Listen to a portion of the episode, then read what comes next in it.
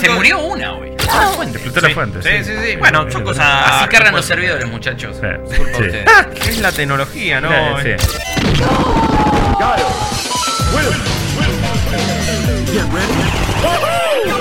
Esto es Malditos Games, el podcast fichinero de Malditos Nerds.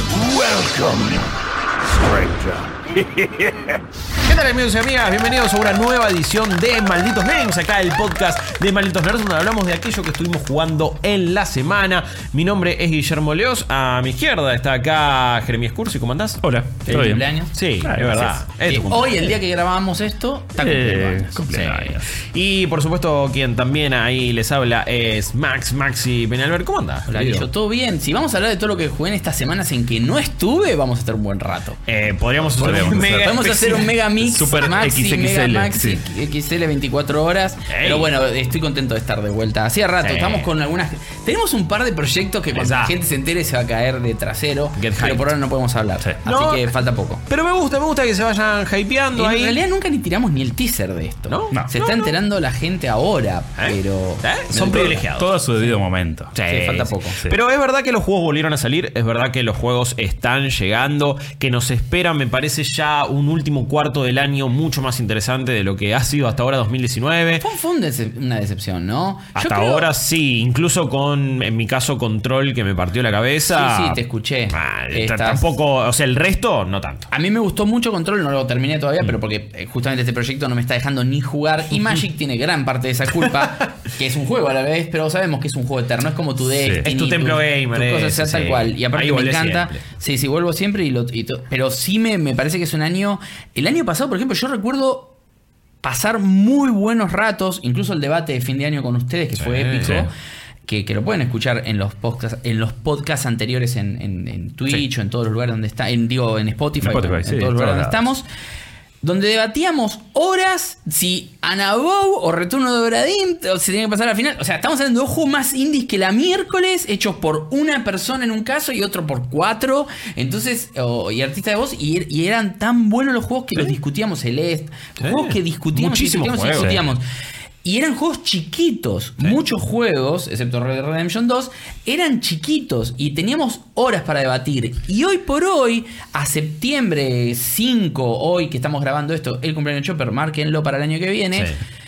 Eh, estamos hablando y no hay ni siquiera juegos indies tan importantes. No, no Hay llegamos a ser una- mucho, Sí. pero nada de eso que vos digas es este. No, no, Este no, es el candidato a. No. Este es el candidato a la- al, al- al top. O sea, hay- hay- obviamente que hay lista. Ahora, por ejemplo, acaba de salir Children of Morta, que es uno de los juegos mejores puntuados del año. Sí. eh, por Megawaki, que creo que fue él, que lo revisó en el sitio. Que tiene su paladar, Y que digamos, tiene, y- y, que tiene un. también, sí. y es que ese que siempre te tira la data. El otro día, tipo 3 de la mañana, lo veo jugando al Undermine, que te lo conté. Sí. Digo, fuck, este juego salió.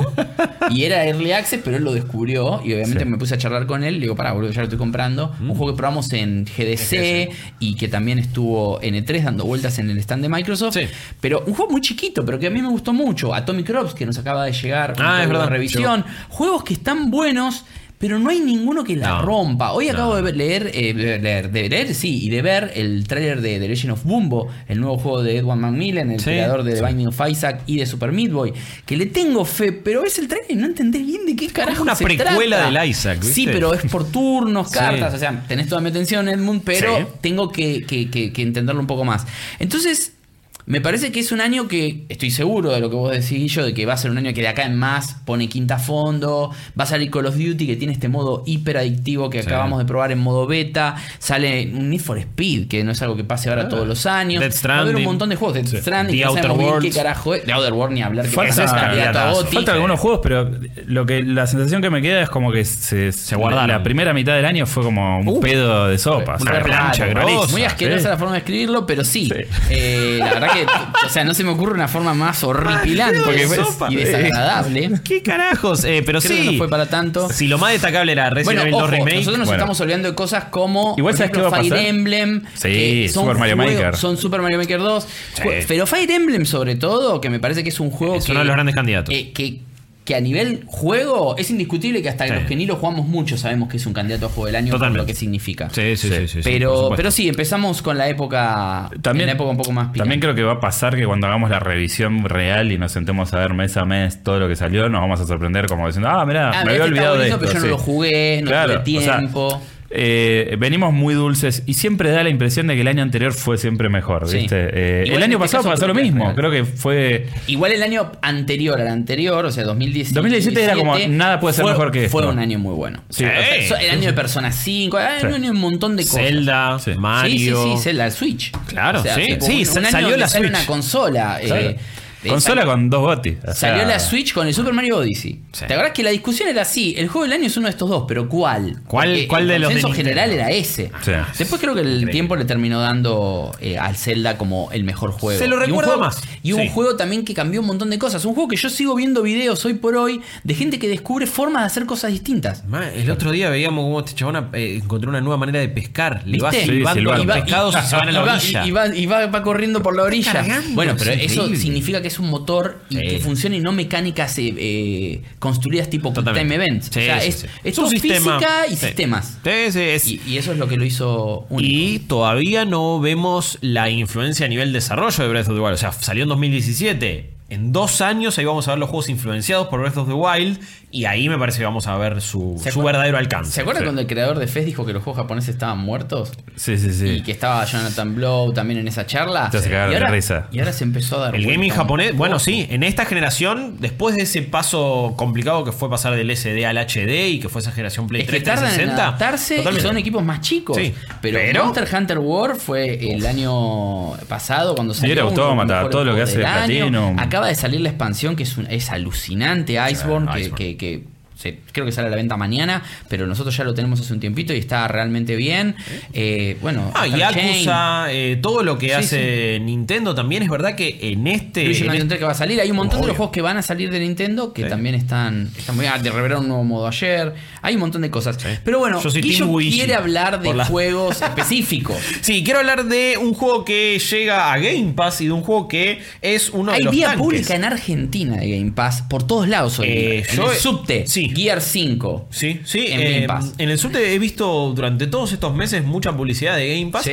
Porque me parece que en Microsoft, eh, por lo menos acá en la región, y supongo que lo hacen en un montón de otros países, se entiende que la localización es algo copado y es algo bueno. y Es es que algo como que le servicio dar- venderlo les sirve. Sí, a full. O sea, no les sirve hacer publicidad e invertir para vender cajas. No. Porque saben que eso ya ni los retail están trayendo, entonces no venden nada. Más Claro. Microsoft, Sí. que con Xbox le fue muy mal en esta generación.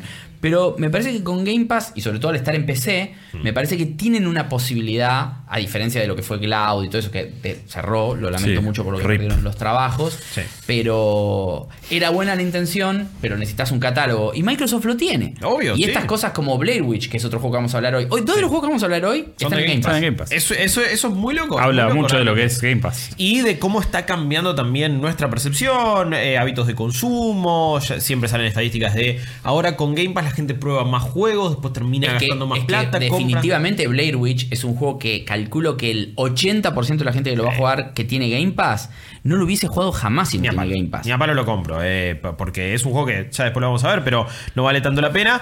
Eh, o en algunas cosas sí, pero ya con el Game Pass te cambia la impresión. Ahora, Gears 5 Chop es un juego que se la banca por sí solo, por Game Pass sube unos puntos, es la reinvención necesaria de la saga, es un candidato a juego del año. ¿Qué es Y Gears antes 5? que empiece el cumpleañero, Microsoft de repente es como que dijo, che, tenemos que bustear Gears a full como si fuese Gotti, porque pasó de, de- si bien lo venían mostrando, Sí.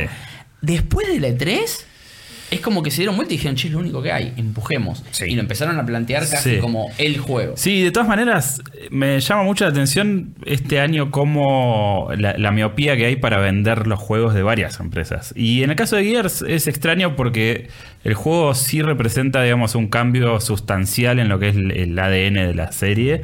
Eh, y es algo que yo esperaba y que tal vez, el, o sea, este es un juego que puede llegar a dividir aguas en el sentido de que si vos querés una experiencia tradicional de Gears of War, no la vas a encontrar en la campaña. Eh, Es un juego que para mí la campaña es importante. O sea, los, los tres primeros juegos por lo menos... A mí es la eh, cosa, la cosa más de Gears. Exactamente, bueno. eh, Gears of War es una montaña rusa de testosterona y tiros y motosierras y tripas y sangre con una historia que siempre estuvo, yo siempre Es fui... pochoclera, pero está es buena. pochoclera, pero está buena. Es cierto que los primeros dos juegos por ahí te lo contaban de una manera medio solapada y después empezaron a encontrar su, su estilo. El 4 ya te, te plantea personajes nuevos, eh, hay una cuestión de amistad y familia muy copada. Es que este casi es una continuación del 4 directa. Este es directamente la continuación, termina, Termina, eh, o empieza sea, donde eh, termina empieza donde termina y se retoma todo. Exactamente. Es más, empieza con el previously on. Previously on. Antes, y te lo tienen que contar porque si no, no entendés la Pero mitad de lo que aparte, pasa. acá hay algo, o sea, Microsoft es muy consciente de lo que representa Game Pass para ellos hoy y que esta puede ser una gran puerta de entrada para gente que no conocía la serie.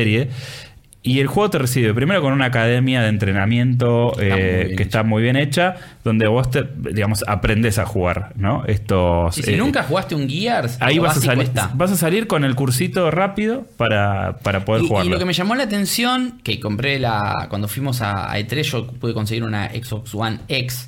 Sí. La X, Sí. porque suena a S, pero no, No. es la X. Y tengo un televisor que se la banca, no tiene HDR, nada de eso, solo por soft, no por hard. Y la verdad que se ve muy bien. Sí. O sea, las, las texturas que lograron. Se nota que es First Party haciendo. Sí, haciendo pero aparte es el juego que, que ayudaba a vender el, el- el- Primero vendía a Xbox 360 y además vendía lo que es el Unreal. Sí. O sea, hoy ya no está Cliffy B, pero sí The Coalition la tiene clarísima con el uso de la tecnología. Es un juego que se ve increíble. Lo estoy jugando en una Xbox de lanzamiento y se ve bárbaro, corre bien, no se cae nunca. Eh, y como decía, eh, te, pre- te- te tiene este previously que te muestra un resumen del cuarto juego y además podés leerte todo el lore y podés ver videos de los primeros tres juegos, incluyendo creo que Judgment también está por ahí. Sí, sí, está, Podés- está toda la saga. Puedes ver, o sea, te puedes poner al día sin haber jugado nada y empezar con este juego. Eh, es muy distinto a lo que venimos jugando. El primer acto eh, del juego ah, hace las veces de prólogo, digamos, y vos jugás con JD.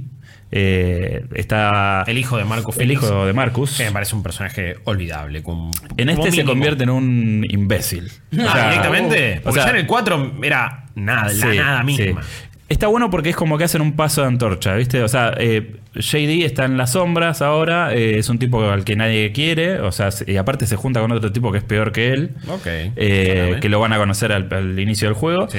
Y vos jugás con Kate, que es la, la, la- la- la mujer esta que va a rescatar a su madre, que al final su madre, bueno, no la puede rescatar, esto lo lamento. Es, es Es Gears de- 4. Es el Gears 4, ya pasó. Tampoco es muy importante. Tampoco es muy importante, pero bueno, la premisa del juego y que tiene que ver mucho con, con cómo se te presenta, digamos, las mecánicas y el funcionamiento del juego en sí, tiene que ver con esta cosa de identidad que tiene ella porque eh, el, el- el- el- ¿cómo se llama? El cliffhanger del juego anterior es que ella se daba cuenta que el medallón que, era de- que, que su madre le regala, que era de su abuela, es un medallón que en el reverso tiene la señal de los locusts. O sea, que tiene como una un, un vínculo con la, con la reina de los, de los locos. ¿sí? Y entonces en este juego ella empieza a tener como ciertas visiones y empieza como a darse cuenta que tiene un vínculo con- con esta, con esta raza de bichos. Entonces empieza a plantearte distintas perspectivas de este conflicto que, que están los COG, digamos, que no son queridos por todo el mundo, la gente que está como los outsiders, que se cuidan de los COG y se cuidan de los otros. Como que hay- mucha cosa social y mucha cosa política también en el Sí, es, medio. como tercera, es una tercera facción necesaria para que no sea Sí. solo Exacto. eh, Está humanos eh, contra. sí. Claro, está muy bien y aparte está muy bien presentado, digamos, durante todo el primer acto, eh, digamos, las motivaciones de cada uno, qué es lo que sale mal y por qué. Eh, Marcus Phoenix, que lo tenías en la tropa antes, ahora es como el que te va guiando por la radio. Entonces ahora es, es puro Kate y está muy bien. Y esta cuestión del descubrimiento también está relacionada con lo que es el juego a partir del acto 2 en donde ya cambia la estructura por completo de lo que conocemos como Gears. O sea, es un juego de mundo semiabierto. Eso está. O sea, a ver, ahora nos vas a decir vos, pero me pareció interesante cuando lo leí. Claro. Que Eh, es, como siempre decimos, nunca lo terminaron de vender de esa manera. No. Y me parece. No, es que en realidad yo me enteré por las reviews. Obvio, y, y hasta por rumores, me, me acuerdo que en los meses previos a la salida de este juego, cada, cada tanto alguien decía, parece que es un poquito más abierto y parece que algunas cosas Es van que a los cambiar. y Gears como- siempre fueron lineales. Súper lineales. Sí. Y esto es como, Decime de- que directamente sale en vez de Escape, Blown by Blown, todas las cosas con lo que lo ¿Cómo quisieron era el vender. otro que, que también, no me acuerdo, bueno, Doom pasaba eso de que uno decía, che, pará, el juego es tan malo que no lo quieren dar antes del lanzamiento, Bueno, resultó sí. una bomba. Pero, viste que hay juegos así donde vos decís, no entiendo por qué no explican. Totalmente. Sí, ¿Qué sí, sí, tienen sí. que esconder? ¿Qué misterio hay detrás de esto? Si vos me decís que Gears es mucho más abierto, que está evolucionando, que va a tener otras mecánicas, va a tener sidequests, más lore, eh, incluso algunas cositas de uy, lo vas a levelear tal y cual cosa. Yo me interesa mucho más que la típica historia tradicional de Gears, que igual lo hubiera jugado, porque me gustan los juegos lineales, Sí, sí. acción en tercera persona, Y buena onda. Sí, eso, Eso, encima- eso ya le sube tres puntos. Ah, obvio. Claro. Cualquier cosa cooperativa un, un garpa. punto le sube seguro. De una, si encima tenés una base tan sólida como Gears cooperativo, es una fiesta. Pero decime eso, porque me entusiasma muchísimo. Ahora ya todos nos centramos, ok, en el acto 2 se abre. ¿Cómo Sí. es que se abre este mundo? Eh, principalmente, o sea, tenemos que ir a descubrir una. Tenemos que encontrarnos con una persona que nos va a ayudar a descubrir esta, esta cosa que llevamos adentro y este vínculo familiar y qué sé yo. Y básicamente es una especie de tundra toda congelada. eh, donde vamos con un skiff, que es una está- especie de. Eso de los vehículos, que ya lo usaron en el anterior Sí. y lo vienen usando, pero eh, ahora se nota que también tienen un motor que se la banca un poco más. Claro. Porque Gears era. Siempre fue el juego de ir lento y son y tiene que esa densidad Son de los cuerpos se tenía que notar, claro. Sí, sí. Y lo hicieron un poquito, lo fueron arcadizando. Ya en la N3 se notaba que era mucho más veloz todo. Es el, mucho más el veloz. movimiento, vos cuando corres puedes correr en diagonal, que era algo en Gears no lo pensaba. Claro, vos mucho. tocabas el, el- el- el- este botón de corrida Y se frenaba. y era tipo ibas Sí, derecho, como una flecha. Podías mover un poco la palanca, pero no correr en diagonal, sino que. o- Claro. O, moverte en diagonal. Era Sí. cuando corrías hacías diagonal. Claro. Es, los que conocen, los que juegan Gears saben a lo que me refiero. Es, Sí, sí. Parecía un tanque. Qué lindo, La, la primera vez que vi ese efecto de cámara me, me partió el Y bueno, el Gears sí. 1 tuvo un montón de cosas Sí, copadas. sí, Yo sí, conozco gente hiperfanática, vivo con una hiperfanática. O sea, tiene una, la Lancer en la que ahora no la tenemos porque no tengo donde colgarla, pero está guardada. O sea, tam- una réplica tiene, Claro. es una locura. Sí, es el Lancer. Hay un lore atrás de todo. Sí, Hay un lore muy fuerte y en este juego lo refuerza muchísimo porque, eh, digamos, eh, esta es una aventura de acción, ya no es más un shooter puro y duro. O sea, las partes que tiene acción se juega como un Gears y en eso no hay un juego que sea mejor para mi gusto. O sea, Es Gears. para mí es Gears, es tipo allá arriba en lo que es acción en tercera persona, todo funciona bárbaro. Es, bastante claro lo que te está pasando. Sí. Porque en los Call of Duty, cuando subís la dificultad, decís, ¿para qué me están pegando balas de dónde? Porque en el Gear ves quién te pega. Claro, claro. Esa es la gran ventaja. Hay algunos toques en el control que a mí al principio no me gustaron mucho, pero que después terminé agradeciendo, como por ejemplo que modificaron el lugar donde uno activa la motosierra, que es ahora en el, en el bumper derecho, en lugar del botón B. Lo que pasa es que también tiene esos movimientos nuevos de hacer counter a, Claro. a que te, a cuando alguien viene a trepar un coso que lo puedes parar o agarrarlo y revolverlo para Sí, otro lado. o podés, o podés son- tirarlo a otro y rematarlo. Eh, eh, eso es loco. Sí, sí, sí, está buenísimo. Pues es medio de juego de pelea. Lo hicieron muy dinámico el juego en ese aspecto, manteniendo, digamos, la, la- la base jugable que todos conocemos. Eh, entonces lo que tenemos es básicamente un escenario que tiene como una especie, de- o sea, eh, en el menú, porque tenemos varias cosas nuevas. O sea, primero tenemos un entorno abierto, ¿sí? Nos transportamos con el skiff, que es esta especie de eh, trineo, Trineo. con una vela Sí. de, viento. Sí, sí. Entonces vamos a donde nosotros queremos. Medio Mad Encontró Max. en uno de estos Storage Wars, Northern Treasures, ¿viste? Que van, estoy viendo esos programas falopa ahora. Kate compró un locker y encontró Claro, eso. porque eso, es lo armamos así, sí, ¿viste? sí, Como- sí, che, esto sirve, boludo. Claro, claro. Eh, y mm, entonces tenemos un lugar que es nuestra misión principal y después tenemos puntos que podemos descubrir con misiones secundarias, que las misiones secundarias pueden traerte eh, un enfrentamiento con un jefe o pueden ser, digamos, una situación de combate intensa. Sí, porque hay enemigos que de repente le aparece como una barra de energía. Los ¿no? enemigos más fuertes o más importantes tienen barra de energía. Claro. Eso que, que es algo nuevo también Sí. que no estaba. Y Sí, que es bastante útil. Vos podés incluso eh, hacerle como, como taguear al enemigo para que el- tu compañero de inteligencia artificial Sí. le pueda pegar tiritos. Y la gran novedad también es eh, Jack, que es este dron que lo convirtieron en una especie de mm, droide de Star Wars. Porque está siempre con vos y te, te contesta y te habla. Sí, sí, sí, lo transformaron a full en un. en- en- no, no sé si el comic relief porque no llegué a tanto. El, el alivio cómico, digamos. Hay- hay situaciones cómicas. Pero es un robot que está para el Claro. cachetazo. No, y además te- el tipo, o sea, tu compañero lo quiere mucho. Es como un amigo. De hecho, en la primera, en la, en la primera, en el primer acto, zafa muy de pedo de destruirse. Está buenísimo y el tipo es como que se pone re mal, o sea, como que lo toma Claro. como si fuese un amigo. Sí, sí. Este eh, va a ser tu amigo, básicamente, porque antes este robot aparecía y te abría una puerta o te, o te habilitaba algo. Pero acá vos podés Era usarlo para. Claro. vos aparte de hackear y abrir puertas, vos podés decirle, che, alcanzame ese arma que está allá, que no puedo porque fuego cruzado. Entonces el bicho va en modo stealth y te trae las cosas, vos las agarrás, lo podés mejorar, eh, esto también es nuevo, son las, el árbol de habilidades que tiene el juego son, es el árbol de habilidad del robot. Entonces vos podés asignarle que eh, ponga trampas eléctricas o use un, un flashbang para, para dejar eh, ciego a los enemigos por un Es lo que tiempo. se viene en Jedi Outca- en Jedi, el juego Fallen de Star Order. Wars, Fallen Order. Sí. Viste que podés Sí, mejorar a tu Claro, bueno, es, es eso básicamente y funciona bien y es útil porque, o por ejemplo, podés tirar un pulso que hace como una especie de, de sonar y te marca a los enemigos en el mapa. Sí.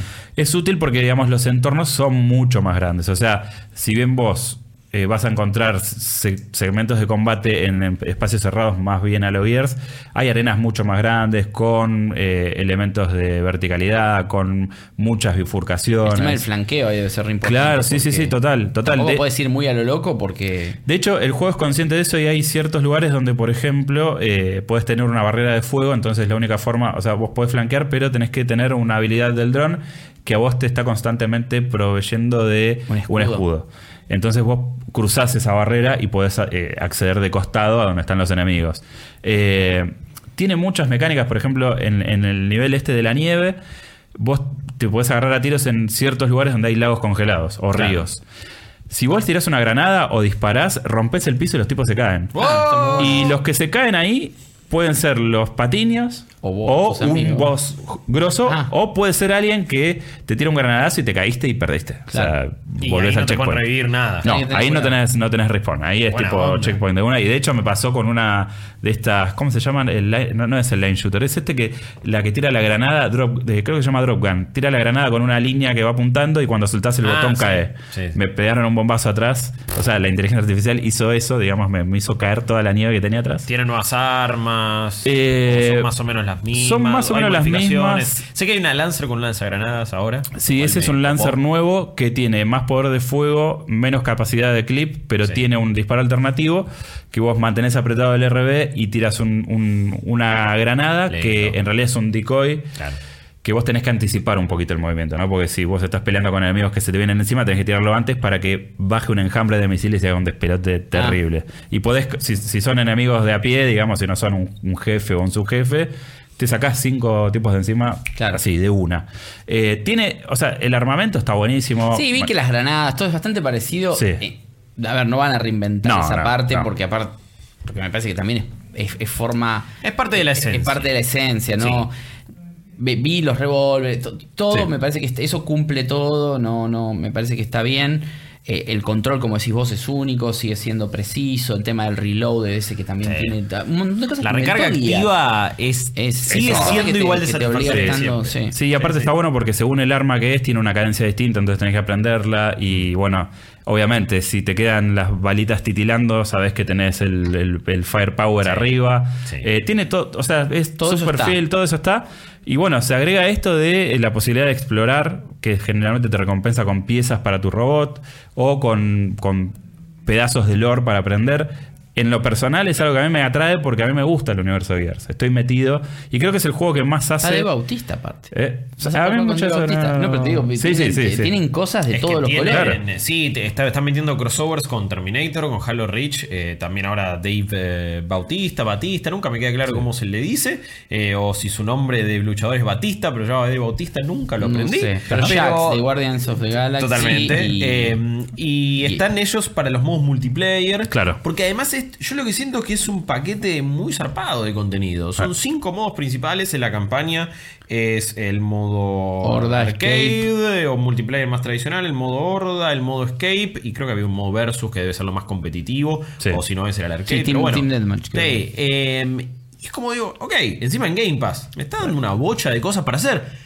Hay que ver si todas me copan o no, hay que ver cuán buenas están. Creo que la fórmula multiplayer de Gears está súper establecida. Habíamos probado el arcade con Rip y de hecho hay un video en este en el- nuestro canal de YouTube. eh, y la pasamos muy bien, me acuerdo. Sí. Pero el modo horda es inoxidable. Eso es lo que te iba a decir. A mí es el modo historia, primero el modo campaña, Sí. pero ahí empatado el modo El horda, modo porque horda. aparte lo que me gusta es jugar competitivo, cooperativo en un Gears. Sí, me parece full. que es lo mejor. Gears 4, el modo horda, yo le sacamos humo. Chispas. Porque encima el tema de progresión que tenía y todo, bueno. había cajitas, Sí. no eran necesarias para nada. No, Pero. o sea, skins loot boxes- copados. Claro, pero quiero decir ese Eh. tipo de cosas. Si era más abrirlo, jamás puse un mango, No, obviamente. no No, es un juego en el que vas a poner plata.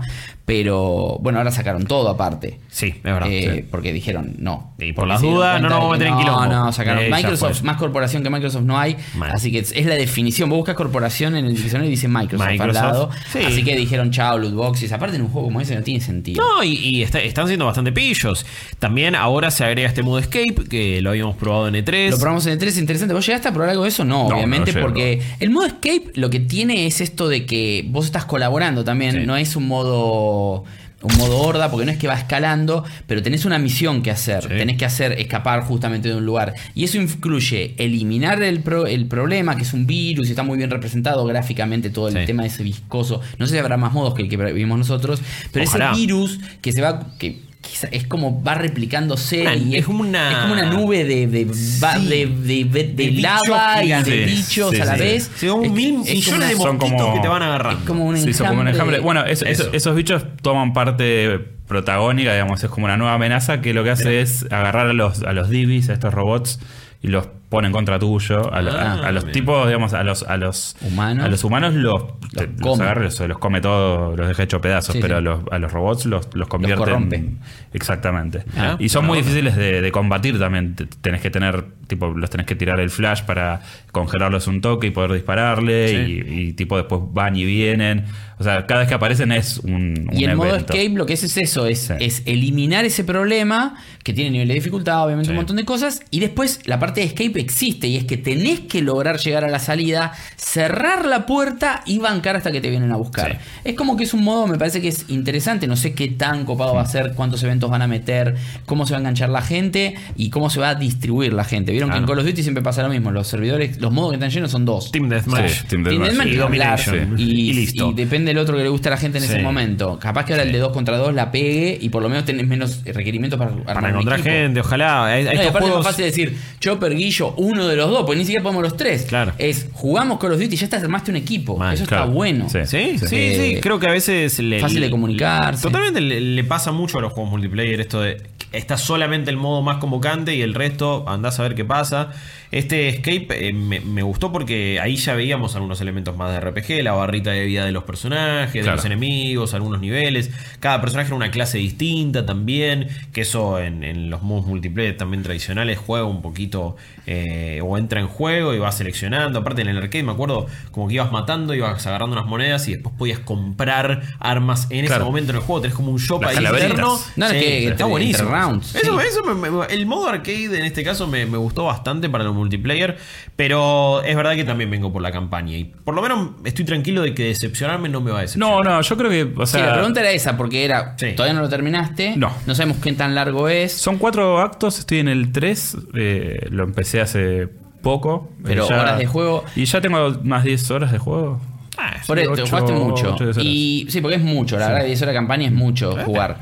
Y lo que te iba a decir es, más allá de las primeras impresiones de Chopper, que la pueden ver Sí, la en pueden malditosner.com, eh, ¿cuál es, como hacemos siempre en Games, ¿no? Que es a esta altura que jugaste 10 horas de, de campaña u 8 y que viste alguno de los modos multi o probaste otros y que estuvimos chequeando la- el Sí, alfa cuando sí. la beta o el, no me acuerdo ya ni cómo lo llamaban, porque era el alfa técnico, Sí, no sé, qué cuál, sí, una zaraza. Eh, Decime que es una demo, amigo, y ya está. ¿Qué, qué onda respecto de comprarlo, Game Pass? Eh, ¿Cuáles son tus impresiones ahora a nivel usuario? O sea, a nivel usuario, digo, ya no hay un antes y un después de Game Pass. O sea, para mí este es un juego que viene a reforzar súper el catálogo y es estúpido decirte comprátelo porque por hoy por hoy, en el momento que estamos grabando esto, tenés dos meses de Game Pass y Ultimate a 78 pesos. Siempre pasa eso. Y O sea, cada, siempre hay dos sí, meses. cada dos por tres tenés oferta de 10 pesos el mes. Es más, yo creo que uno se puede hacer cuentas nuevas todo el tiempo. Atenti Microsoft a esto. Es ¿Sí? Aprovechar, ¿te importa un carajo tus logros? ¿Te importa un carajo nada? Y vos, tú No, pero aparte, vos podés, te sacas vos- una cuenta y pero vos tener de tu- nuevo. Pero ¿sí? si vos ponés, ten- o sea, vos tenés, podés tener tu cuenta. Y la ponés si- y después pones y principal las otras y ya está. O sea que lo de las ofertas puede ser infinito. Puede ser infinito. El a ver, tema es que es verdad que hay que poner la tarjeta de crédito. Entonces, Sí. si vos lo das de baja, no sé cuántas veces podés poner Claro. una cuenta nueva en una misma tarjeta. Les aviso antes que sí, empiecen a hacer antes de que hagan cualquier.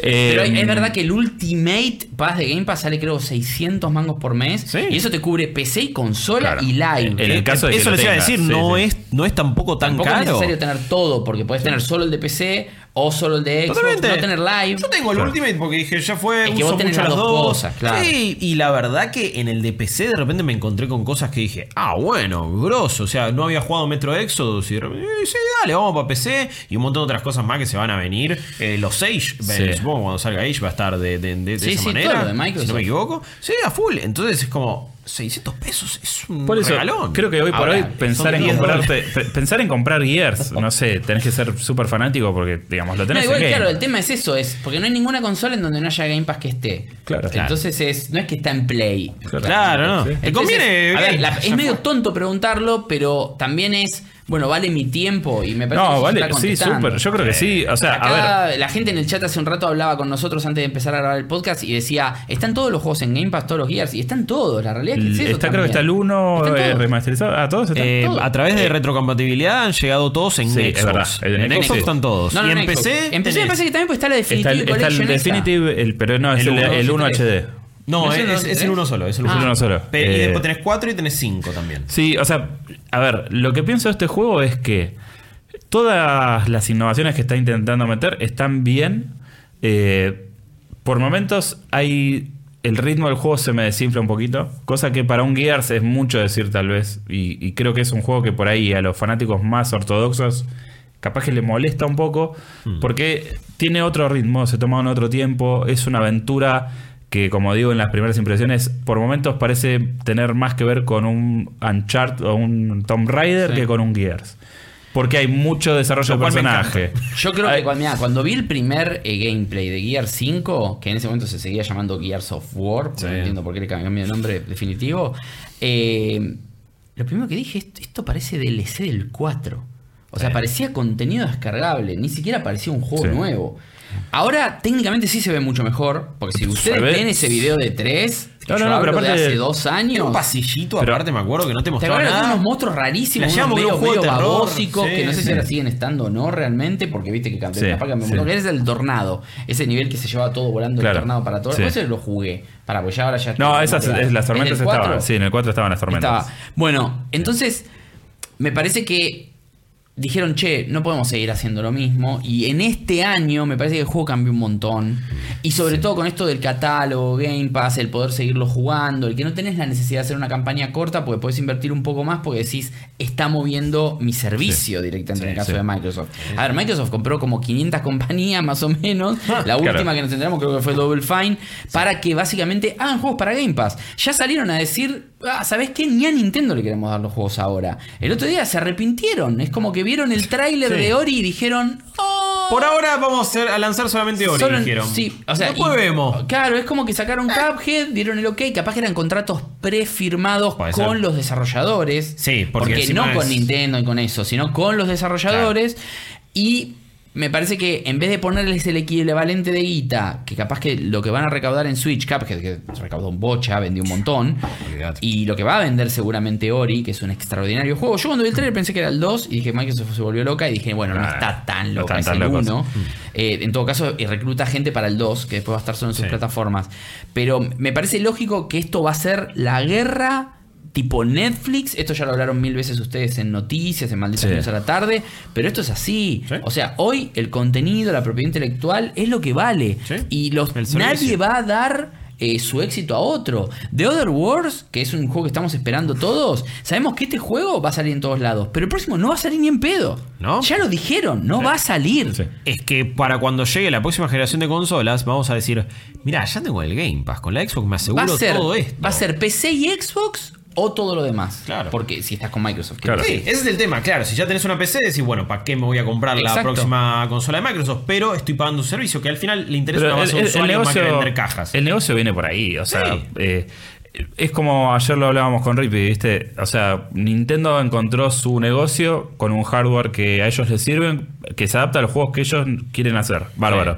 Microsoft dijo, bueno, fusiono la base de jugadores Tengo de las dos una cosas. concurrencia de gente Claro, enorme. Y este va a ser mi forma de vender los juegos, es con este servicio. Y hoy y ayer salió la noticia que hoy por hoy Windows 10 está en el 50% de las máquinas alrededor del mundo. de Por las eso, imagínate computadoras. la que bajó un montón, posibilidades. porque en realidad Sí, estaba mucho más. sí. Pero eh, lo que pasa es que Sí, Microsoft no. y sus políticas ahora la- los hizo mucho más laxo de a poco, porque Claro. llegó un momento en que las empresas decían, mira, instalo cualquier cosa menos Windows, porque preinstalado menos- Y lo que pasa que, bueno, la- las licencias. Y ahora se dio Hashtag. cuenta Microsoft de que, bueno, Microsoft, recordemos la plata que sigue haciendo con todo eso también. Sí. Aparte, o sea, uno piensa en Microsoft y a veces cuando pensás en la parte de juegos, pensás en Xbox. Pero, Pero el tema es Windows. Tiene mil negocios. Sí, olvídate, olvídate. Eh, me parece que en eso es, ha sido una buena estrategia, pero quizás nos quedamos con la percepción de unidades vendidas de consolas y hoy por hoy a Microsoft eso no parece interesarle y sí le, le copan los Yo veo, servicios. eh, o sea, mi, mi, mi, mi, mi- mi timeline en Twitter o, o- o Facebook, por ejemplo, está lleno de, de conocidos, de ¿Qué conocidos que... Facebook? Se cerró. Yo yo hace no lo uso más, pero hoy lo abrí y fue como, che, están todos, Por el, el mundo está, todo, Claro. todo el mundo está mandando, est- están contratando Game Pass. Game boludo. Pass a full, sí. Sí, el otro O sea- día una amiga me invitó al cumpleaños por Facebook y fue como de pedo lo vi. eh, como- Si querés que vayan, es una buena forma WhatsApp. para decir, pero Sí. si te invité. Claro. Un par de veces me pasó, eh. Un par de veces me pasó. Y es como, qué sé yo, no vi la invitación, no me meto más a Facebook. Pero, Eh, pero bueno, nada. Redondeando. Quiero sí. ver cómo termina y yo lo que quiero, lo que espero de este juego, o sea, por lo menos hasta el momento estoy satisfecho Eh. y quiero que trascienda esa, esa, esa, esa barrera de eh, el juego que es para el Netflix de los videojuegos. O sea, Sí. quiero que sea un juego grosso y digo, bueno, sí, y que casualmente está en... eh, Y o que sea, esté- porque- que esté en Game Pass. Y que esté en Game Pass. Porque Sí. la verdad es que digo, si, si van a hacerlo con la idea de, de- de engrosar un catálogo con un juego que está bien, que no es poco decir, porque parece que uno lo dice así y es como, ah, un juego que está bien, un juego de 8 puntos, 7 puntos, 8 puntos, no sé. Me gustaría que este juego sea tipo, che, este es un gran Es exclusivo. tema. A ver, yo creo que eh, te gustaría que fuera un candidato a juego del año. Y que esté a la altura de esos grandes exclusivos que cada tanto sale y dice, uh, God of War, Claro. uy, este Cada es ¿eh? Nintendo. Yo lo que, lo que menos, cada vez obvio, hay este menos. año, lo este que año no hubo casi. por, por- por lo que representa para mí y por lo que representa como juego a nivel industria, me parece que estaría bueno que pique en punta. Toda esta, toda esta cosa nueva que le metieron me parece que habla de ganas de que sea algo distinto. Sí. Sí. Y Pero me parece que para el próximo juego va a quedar eso. Puede Porque ser. yo desde que lo vi, desde el primer momento, dije, este juego está mal encarado. Hmm. En el sentido de. Para transformarlo en esto que vos decís. Que es el. No es el de Last of Us 2. Que, No. que- que supuestamente aspira a ser todo juego así. Porque marketineramente Sí. ellos pretenden que sea eso. Claro. Pero me parece que nadie se está volviendo loco por decir ya quiero jugar al Gears. Salvo que seas un fanático. O sea, yo no estoy diciendo el que ya lo compró de antemano, como puedo ser yo, o vos, o Guillo. Te estoy hablando de Sí, sí. quién va a decidir comprar Game Pass por Gears. Creo que esa es la pregunta que nos tenemos que hacer. Claro. ¿Va a haber mucha gente? Yo realmente no lo creo. O sea, creo que va a haber gente que va a decir, ok, juego Gears, pero también aprovecho por todo esto otro. Sí, no es la killer app. Hoy estábamos arrancando hablando antes del, del podcast, estábamos hablando de Super Nintendo y que se viene a Switch y, y todo esto de los juegos. ¿Por qué nos compramos una Super Nintendo nosotros? Y era por Super Mario World. y después venían sí. todos los otros juegos. Me parece que hoy lo que vos decís es cuál va a ser la killer app de un servicio tipo Xbox. Sí, yo, Game yo creo que lo, que Pass. lo que a mí me parece total. Lo Que que a mí me parece eh, es que. decís, las es- cajas ya no van más. Es la sumatoria de las partes. Y a mí eso a mí no, no me cierra tanto. O sea, sí, obviamente, yo si te tengo que dar una recomendación es loco, abonate a esto porque vas a poder jugar a todo esto. Claro, porque básicamente es a Crackdown, después de una discusión intensísima Sí. con Nacho, le terminé poniendo un 6, porque para mí estaba recontra roto, pero es esto es, es más un 6 o un 5, no me Sí. acuerdo. No es un 3, o sea, el juego está bien, pero está... Yo comparo Crackdown 3 con Gear 5 y Gear 5 es un 20. Claro. O sea, es una obra Claro. maestra de, la, de la- por todo. Sí. Por el multi, por todo. Entonces, como todo está en el mismo catálogo. Vos podés es lo perder 10 horas de tu tiempo jugando a Crackdown 3 o a Gear 5. ¿En qué las, las invertís mejor? Está clarísimo. Sí. Pero Microsoft tira toda la misma bolsa. Debe haber un montón de cosas de Netflix que son terribles, que Netflix las pone ahí y debe haber una audiencia. Sí, pero de repente te sacan Mindhunter y dices, "Ué, mirá lo que tiraron acá. Bueno, yo siento que a Game Pass le falta eh, ese, esa, esa primera de Stranger Esa Things. O no sé, o esa. The esa- Voice de Amazon Prime, Claro, ponele, le falta eso. Le eso. falta tipo Sí. el. Che, esto te va a dar un. Quizás sea Outer en la cara y. ¿Qué va a ser el año que viene Halo? Bueno, vez. debería, pero la verdad que por ahora. apunta. Es que yo creo que el.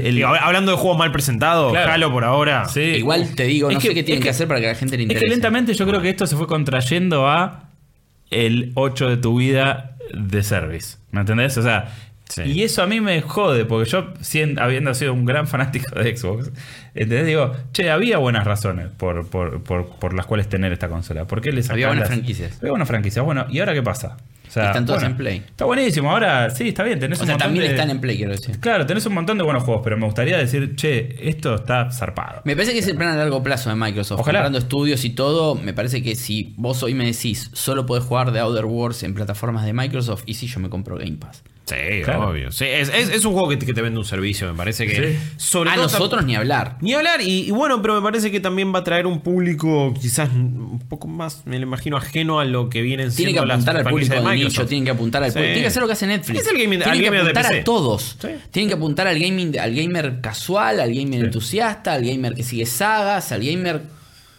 en general. Total, no sí, no sí, podés apuntar a que solo consume blockbusters tampoco. No, por supuesto, no. Es que en eso yo creo que la curaduría del- de, de este servicio está bien. O sea, tenés un poco de todo, Hay de sobre todo en todo. PC. Eh, pero bueno, yo creo que le falta. eh, con todo lo que me está gustando Gears, no sé si va a llegar a ser ese nivel de juego como si me pareció Astral Chain. Que vos decís, chao. Claro. Me explotó la nuevo. cabeza, zarpado. O sea, eh, pero bueno, obviamente, Game Pass, amigos, lo tienen que jugar y la van a pasar bárbaro. O sea, yo la estoy pasando genial. Después hablaremos en la review ya cuando lo, lo analizamos como un juego, como un producto y que se compra Sí. y, que, y que también lo puedes jugar en Game Pass, pero que también lo evaluás como, como obra, digamos. Totalmente, totalmente. Malditos Games. Otro de los títulos que estuvieron dando que hablar en estas semanas, eh, que en este caso no está en Game Pass, eh, por ahora, quizás después llega, vaya uno a saber eh, qué va a pasar con Man of Medan. Vos, Max, lo estuviste Sí, jugando. lo terminé. Lo terminaste. Varias veces. no- bueno, que me parece que quizás esa es un poco la gracia de este tipo de juegos. Es lo nuevo de la gente de Supermassive, que ah, nos habían dado Until Dawn, por ejemplo, que también habían hecho esta aventura que era con el Playlink, ¿se acuerdan? Todo en FMV, Sí, con Hidden. Agenda. Sí. Hidden Agenda, ahí está. Eh, y que se caracterizan por darnos estas experiencias cinemáticas en las que nosotros interactuamos, tomamos decisiones, hacemos quick time events y hacemos algunas cosas locas. ¿Qué onda Man of Medan que la gente lo, nos viene pidiendo nuestra opinión hace rato? Gente que laburaba con Sony, básicamente, porque Sí. eh, Hidden Agenda usa el Playlink, que es, Sí. es un sistema propietario de Sony, y Until Dawn, que es exclusivo de PlayStation 4. Sí. No sé si algún día lo van a sacar en PC. Eh, Until Dawn, primero, para mí fue un gran juego. Sí, Eh, tiene algunas cosas, pero, por ejemplo, es un juego que a mí pese a que era reiterativo jugarlo, algunas secuencias se hacían pesadas y no podías elegir jugar desde ciertos lugares que acá sí se puede en este juego, les voy a contar bien. eh, lo terminé como seis veces porque real Until Dawn, porque yo decía, pará, se me murieron todos, o sea. A ver, a este lo puedo salvar. Y en un momento vos te das cuenta de que efectivamente vos podías tomar decisiones. Y no era lo de Telltale, que pase lo que pase, todo terminaba igual. Claro. Entonces tenía muchos finales, finales felices, finales más, más felices, porque final feliz no hay ninguno. No, el no. tema del que trataba de fondo, la enfermedad esa que da por comer carne humana, eh, o si sos caníbal básicamente, Mm. eh, en humanos, qué, qué es lo que podía producir y todo, todo tenía una lógica atada a tierra que me encantaba porque lo sobrenatural se transformaba en algo Claro. que tenía totalmente una atadura con la realidad que estaba bueno. Las actuaciones eran buenas, los gráficos eran buenos y el control estaba más que bien. Manos me dan de Dark que tiene es parte de estas es, es una antología de terror. Ya me lo, cuando me lo venden como una antología de terror encima ya me recontra zarpo y me engancho porque películas como VHS, este tipo de películas que son capitulitos, Sí. fragmentitos, películas divididas en cuatro o cinco historias, me encantan porque primero es como que son contenido medio snack, muy Claro. acostumbrado a lo que está la gente hoy en día, donde vos decís, bueno, voy a ver Blade Witch Project al cine, la nueva, que fue un mega embole y es una basura inmunda, la última, la remake, ¿no? Sí. ni siquiera es una remake, creo que sí, es una medio una remake, pero la. Blade Witch hay uno y dos, Sí. y después está el la nueva Blade Witch. Esa Blade Witch es insoportable, falopa. es malísima. Entonces vos decís, voy al cine, veo eso, me clavo, me clavo un montón, como me clavo con La Llorona también, que es alto embole dentro del mundo de Conjuring, la peor película. Y acá pasa un poco eso, yo decía, buenísimo una antología, pero ahora no, es una antología, pero es media mentirosa, porque si bien existe como antología y ya se anunció el segundo título de antología que sale dentro de seis meses, no te lo venden todo junto. Es una antología que te lo venden por separado al juego de medio juego, al precio de medio juego cada uno. Man of Medan cuesta 30 dólares. Sí. Y es un juego que dura 6 horas. Entonces vos decís, No poca- tenemos que empezar a hablar Sí. un poco más en profundidad. Primero, se pasan para el lado de Namco Bandai como distribuidores y por ende sale no solo en PlayStation 4, sino que también sale para Xbox y sale para PC. Quizás pronto lo veamos en Switch. Es un juego que es demandante desde lo gráfico, tiene muy buena calidad de caras, todo eso es como lo de Until Dawn. Es- o sea, es otro motor gráfico, entiendo. Es un Eh, motor propietario. Yo por lo que vi, o sea, tiene un montón de. Todos usan. ¿Viste todos esos logos que aparecen al principio de los Sí. juegos que vos decís, ah, para todo esto hace. Sí, que el ande"? bla, sí, bla, Havok, sí. Engine para la física. Esto usa un motor que, que les permite a ellos contar la narrativa desde muchas ópticas. Y me parece que como tienen un par de actores, hay un actor en particular que es de una serie de televisión Bueno, muy conocida eh, en Estados Unidos. En Until Dawn estaba el de. Bueno, el- estaba Ahora Hayden es Panettiere. ganador del Oscar. Sí, ahora, ahora Acad- pueden, ahora Academy pueden poner, Award winner ahora Rami pueden poner Malek. en la caja con el Rami ganador Malek, del Oscar. y aparte meter estaba bocha. eh, Peter Stormare. Eh. Peter Stormare, un Sí, genio, total. Bueno, estaba Hayden Panettiere, eh, Sí. Rami Malek, Peter Stormare y ahora tenemos a John Ashmore, que es Iceman o también el prota de Quantum Break. Exacto, también, sí, porque lo, lo reciclan. Y eh, tenemos a. mm, También tenemos a, a este. Que viene a ser como el Crypt Keeper, o sea, el que, el que el, ¿vieron el cuento de la cripta, sí, es sí, una de las primeras antologías famosas de la tele, digamos, de nuestra generación, digamos. Porque obviamente, si no, tenemos que remontar a Twilight Zone, qué sé yo, pero ahí era una voz que te narraba. Acá hay un, una persona. Ah, te- te lo que- presenta un- Sí, te lo presenta un tipo al principio y después también tiene los intervalos en donde hace como el psiquiatra Until Dawn. Pero el psiquiatra Until Dawn tenía que ver con la historia. Claro, Para los que lo jugaron, después te das cuenta que no está de adorno. Eh, está, Está bueno, tratando sí. a alguien. Sí, está bueno. En cambio, acá no. Acá sí habla con vos el jugador. Hmm. Y es raro. Porque incluso a veces te dice, ¿querés que te dé una pista? Y, y vos podés decir sí o no. Epa. Entonces es raro eso, pero bueno, el juego me- a mí me lo recontra vendieron en E3. En E3 jugamos lo que se ve acá, la secuencia del barco y la secuencia donde ellos no lo dijeron, de hecho, que era un home invasion, pero en un bote. Sí. O sea, estas películas donde un grupo de malhechores, barra, ladrones, barra, maleantes, barra, Barra lo que sea, también. freaks, tal cual, ese es el peor. Sí. Que se te meta un Chan Manson Family, que Claro. se te meta en tu casa es complicado. Bueno, de Strangers, eh, a mí me hacía poner los pelos de punta esa película de mierda. Sí, hay un montón de películas así. sí. Posta. Podemos hablar de películas. Chopper Best Estaríamos Chopper. así a mali- malditas movies. Pero este tipo de películas, yo cuando lo encaré por ese lado y que termina con esa llegada al barco, que ahora todos sabemos por los trailers, que es como digamos lo central, Sí. Yo pensé que iba para ir a un lado del juego. Obviamente no vamos a hablar con spoilers, no voy a contar el final, no voy a decir nada por el estilo, pero sí es importante hablar de la narrativa del juego y de qué se trata. Es lo y más importante. Claro, y las mecánicas. Copia mucho de Until Dawn. Sí. El control es similar. La cámara es por momentos aberrante en este juego. Porque como Mm. Obviamente tiene otro, otro estilo más cinematográfico, muchas veces sigue al personaje de atrás.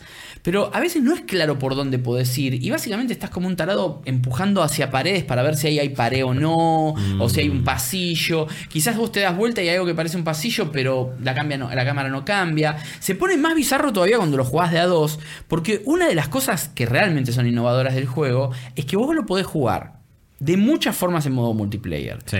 Una es Coach Co-op, que es en el sillón, todos los que queremos, hasta 5 creo. Que podés incluso decir, bueno, vos sos Chopper jugador 1, manejás a tal personaje. Eso vos Guillo manejás 2, manejás todo. Entonces, directamente te dice jugador 1, jugador 2, o bueno, vos te acordás qué personaje sos. Y Claro. si son dos nada más, te los repartís. Ajá. Entonces, incluso si es un número impar, como lo recuerdo ahora que son 5, que podés controlar en la parte principal del juego, digo, ¿no? Porque el juego también tiene flashbacks, entonces en el flashback inicial, el juego empieza con un flashback, Sí. vos manejás a dos personajes que son dos soldados, que están en un barco de la Segunda Guerra, cuando está terminando, que están volviendo a casa.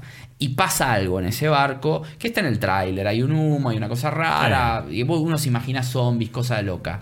Y ahí vos po- podés, si lo jugás solo, manejás a un soldado.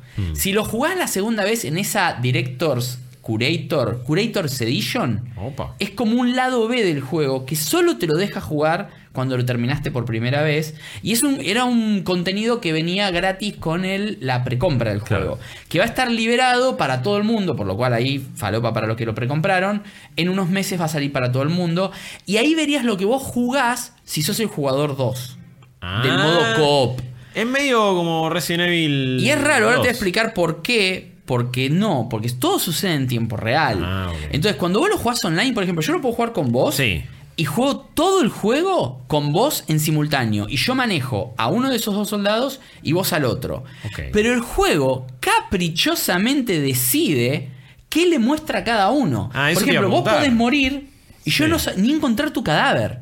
Porque desaparece y yo, si no estoy chateando con vos, que es lo más lógico jugarlo así, Sí. porque si estoy chateando con vos, yo te puedo decir lo que está pasando y sería súper bizarro.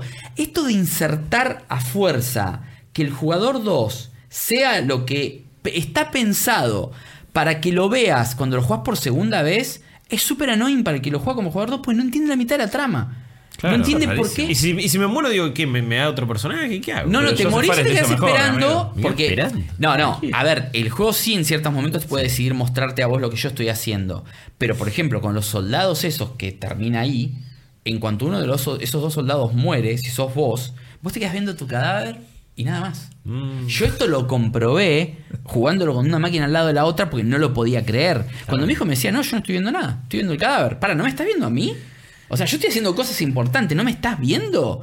No. Y yo estaba haciendo algo que era re importante para la trama. Y Santiago, que estaba en su casa, no lo veía.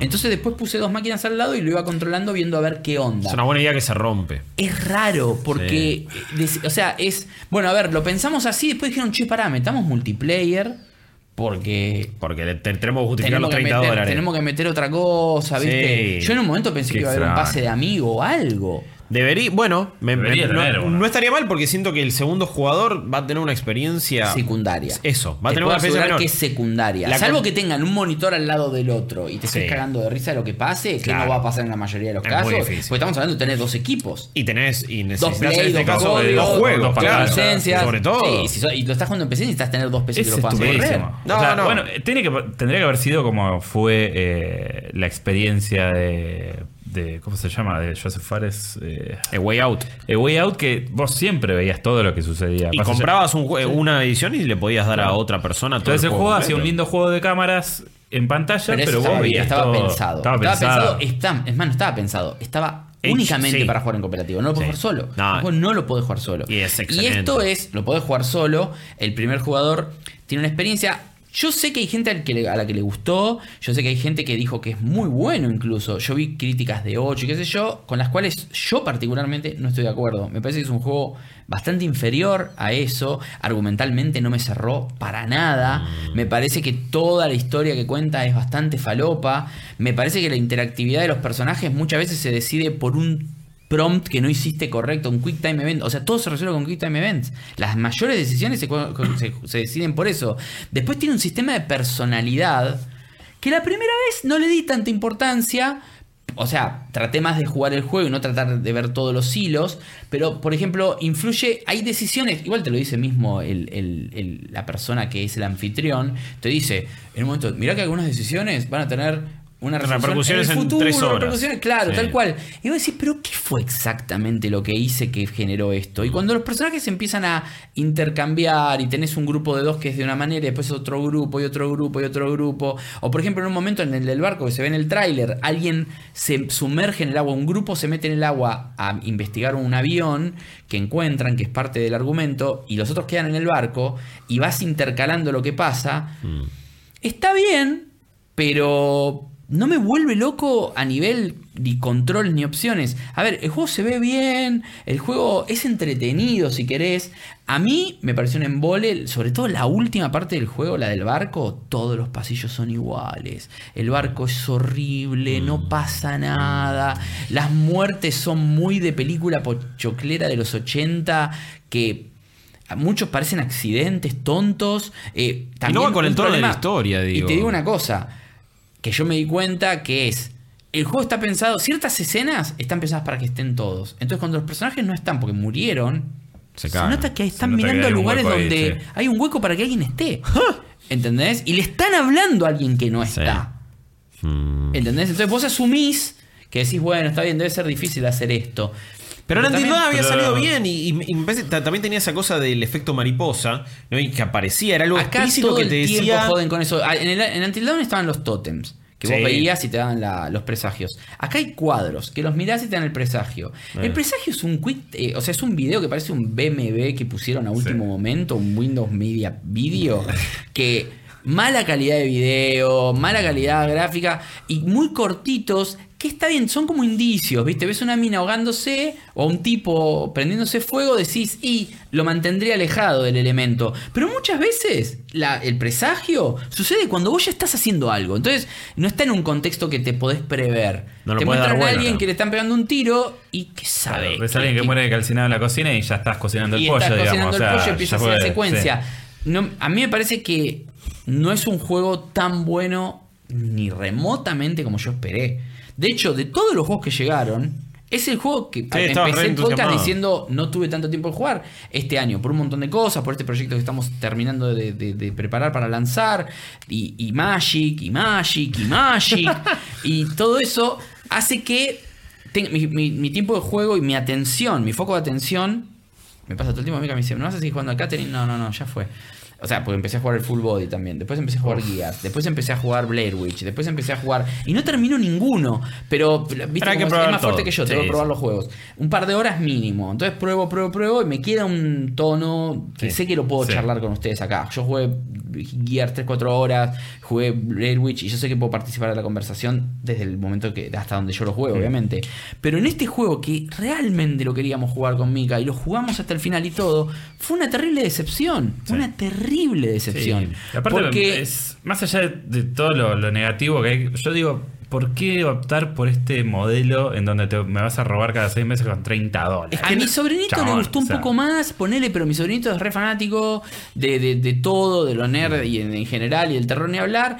Y, y lo jugó, le duró seis horas y me dijo, ¿a vos quién se te murió? Y qué sé yo, charlamos sobre eso. Y lo noté como entusiasmado un poco más. Pero es un chico que no vio tanto en su vida de terror ni nada. Entonces, capaz que le puede llamar la atención desde la parte interactiva y lo bien hecho que está a nivel gráfico, ponele. Porque las caras, los personajes, los diálogos. Llama la atención. la, la- la calidad está. La calidad Claro. está. Pero después las mecánicas son retaradas. O sea, el E para examinar, mirar, mover eh, el cursor hacia cierto lugar. Jugar con mouse y teclado es raro, porque muchas veces te obliga a apretar el mouse y moverlo como para pasar de página en ciertos lugares o fotos o lo que sea. Pocos cosas de interacción y muy marcadas, incluso te las tiene que marcar. ¿Viste cuando en los juegos que tiene collectibles, porque te lo marca, ¿no? Lo que encontraste y no Sí. encontraste, y lo que encontrás no te interesa ni leerlo?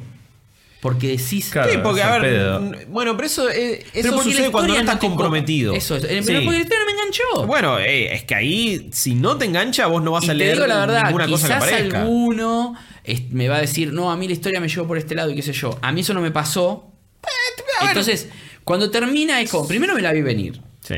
La historia, o sea, todo, el final, todo, como te- después obviamente hay muchas formas de terminar el juego porque puede pasar de todo y eso es la única que le doy, que es, se te pueden morir todos, se te pueden morir, te puedes quedar con vivo con un personaje o con otro completamente distinto y eso obviamente le da una dinámica y una rejugabilidad si me, querés. me imagino una situación de que se mueren todos y tipo el juego trata de mostrarte los diálogos Los diálogos solo, no, no, no, bueno, igual siempre uno va a quedar. Bueno, pero uno, tipo, ¿eh? el, barco solo ahí. Puede quedar uno. Y no sé qué pasa si le todos. mucho a los quick time. No sé, no sé si eso puede pasar. No lo probé. Y también sabes a lo que voy. No sé, tengo ganas de probarlo. Porque si bien te deja jugar de capítulos, pero ahí solo resolverías lo del final. Poner que vos decís, bueno, juego el último capítulo una y otra vez con los que me quedaron para ver cómo puedo hacerlos morir a todos. Es un experimento que no sé si tengo la energía para hacerlo. Anda- anda- para eso directamente ya lo veo en Yo YouTube soy y mucho de jugar un juego, ver el resultado que me tocó y decir, bueno, este es mi juego. Esta Sí, es la versión sí. de mi ju- del juego es mi para mí. experiencia, sí. Con Until Eso es lo canon para vos. con Until Dawn me pasó de que el juego me interesó tanto la construcción que dije, quiero ver qué otras opciones había. Y, me- y era gratificante verlo. Acá lo empecé a jugar de nuevo, y lo terminé otra vez incluso, y probé el modo multiplayer, pero era como, che, boludo, esto es un embole. Ya sé todo lo que Lo pasa pasa, es que las otro- son re largas. Until Dawn tiene un ritmo que es propio de una película slasher. Sí. Y digamos, si bien no tenés, eh, o sea, tenés momentos de control absoluto, pero quiero decir, es una experiencia cinematográfica. Claro. Acá es como que Acá- quisieron meterle un poco más de juego y no le salió. No, siquiera. porque alrededor, al- te digo, tiene menos juegos, porque vos podés controlar. Tiene más Quick Time Events, si lo controlás pero menos, Tiene muchos Quick, Quick Time Events. Pero también los lugares por donde te mueves no son muy grandes. Mm. Y los lugares por donde te mueves son aburridos. O sea, el, ba- el bote ese es un 2x2. Es como un monoambiente en mi departamento. Y después, cuando bajas, por ejemplo, al avión, sí hay bastantes ideas. Y por ejemplo, la mina se puede encaprichar. La, la chica, no me recuerdo el nombre. Una de las protagonistas, que es la hermana, digamos, de, de- del protagonista este, de, el que hace de Iceman, que Sí, se me fue el nombre. Ashmore.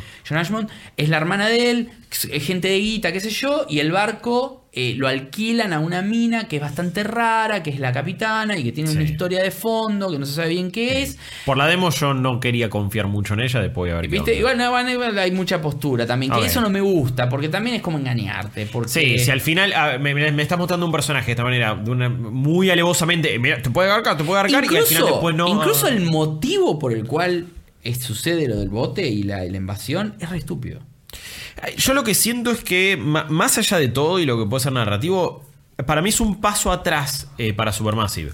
Porque tuviste un éxito tremendo como fue Until Dawn, una. Podemos decirlo, uno de los exclusivos más copados de PlayStation 4. Yo lo- lo amé, lo- me vino Yo también. Plus y fue me como, encantó. uf. Bueno, en Plus, olvídate, me- también me, me vino de arriba y fue como. "Oh", pero creo que hiciste un tremendo juego, muy bien recordado por la gente, súper querido, fandom a full. Y después lo que sacás es. Vamos a hacer una antología y juegos de 6 La horas y me 30 encantaba, dólares. pero 30 eso ya no. Pero- Toda esa parte que estás escribiendo al final no. Y, y meses. podés jugar- controlarlo menos y se ve un poquito peor. Y las actuaciones están peor. Y la historia no es tan copada. Y es menos ambiciosa. Y es como todos son escalones Y para otra abajo cosa, para mí. A mí incluso la temática que me proponía no me llamaba la atención para nada, porque era como un Goonies bobo lo que mostraba, pero le tenía fe al estudio. Sí. Y me salió el tiro por la culata. De hecho, el tráiler del 2 me llama mucho más la atención desde el tráiler. Claro. O sea, lo que pasa. Cuando yo vi lo del barco, Home Invasion, qué sé yo, dije, bueno, pero eso no quisieron Until Dawn, vamos, le doy crédito. Sí, a un cheque en blanco. Listo, no tenía fondos. Malditos Games. Otro cheque en blanco, no sé si fue un cheque en blanco, no sé si este tenía fondos o no, pero medio que no vino por Plus, no vino de arriba, sino que vino con Game Pass, segundo juego de Game Pass que vamos a comentar en este podcast, es Blair Witch y otro juego también que tiene temática de horror, de terror, que en este caso le pones más fichas, no por el estudio que lo hace, no por cómo viene, sino porque es la propiedad intelectual la que te llama la atención. Blair Witch para nuestra generación, para la gente que lo vio en los 90, todo. Fue un evento cultural. Sí. Fue una cosa que vos decís. Una campaña de marketing en ese momento Sí, todos flasheamos que era verdad. viral. Sí, Sí. Un, un viral en el año 96. Sí, sí, cuando no había internet. Sí. Claro, y fue como, wow, te- que empezaron a contarlo como si esto realmente hubiera sucedido y no encontraron esta cámara y de repente te muestran una película. Y nos hicimos todos encima. Eh, es una peli que ha marcado un montón de, de- de personas. Después tuvo secuelas, después tuvo este reboot make, fue un desastre. A mí no me gustó para nada. Claro, Tampoco y- me gustó mucho la original a mí, porque también yo era un poco más grande. Y si bien la campaña de marketing me parece brillante y qué sé yo, a mí es una película que no me da miedo. Me dan miedo los juegos originales de Blair Witch. Mirá, nunca Claro, porque no es el primero, digamos. El primer, claro, los tres juegos, hubo una trilogía de juegos de Blair Witch. De, de- de- me- ahora me sale GOG, pero no es GOG, es- era una sigla así también.